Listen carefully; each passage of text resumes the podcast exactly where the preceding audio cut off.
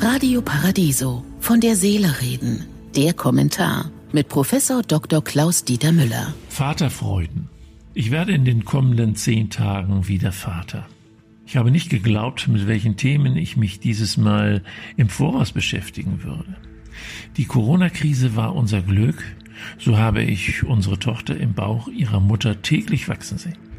Wie sehr wir noch in alten Konventionen denken, habe ich gemerkt, als wir die erste Babywäsche gekauft haben. Immer noch das Farbschema Jung Blau, Mädchen Rosa. Wir möchten aber nicht, dass unsere Kleine gleich in eine der Schubladen kommt. Versuchen Sie mal, Babywäsche in einer anderen der vielen Farben zu bekommen.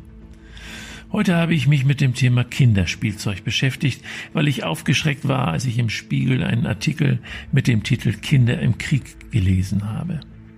Es geht darin um Spielzeugpistolen, die eine Reichweite von 36 Metern haben und natürlich Verletzungen herbeiführen können.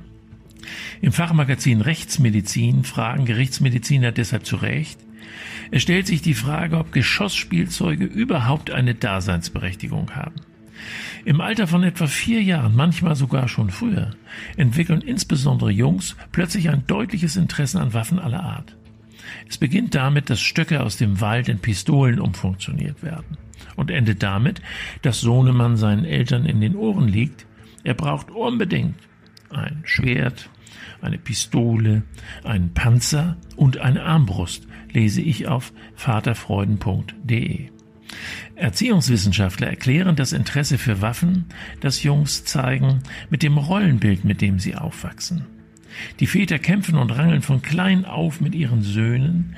In Bilderbüchern und Geschichten erleben sie Ritter und Piraten, die sich mit Waffen und Kämpfen Anerkennung verschaffen. Waffen verleihen Macht, das lernen die Kleinen früh, und diese Macht wollen sie auch verspüren.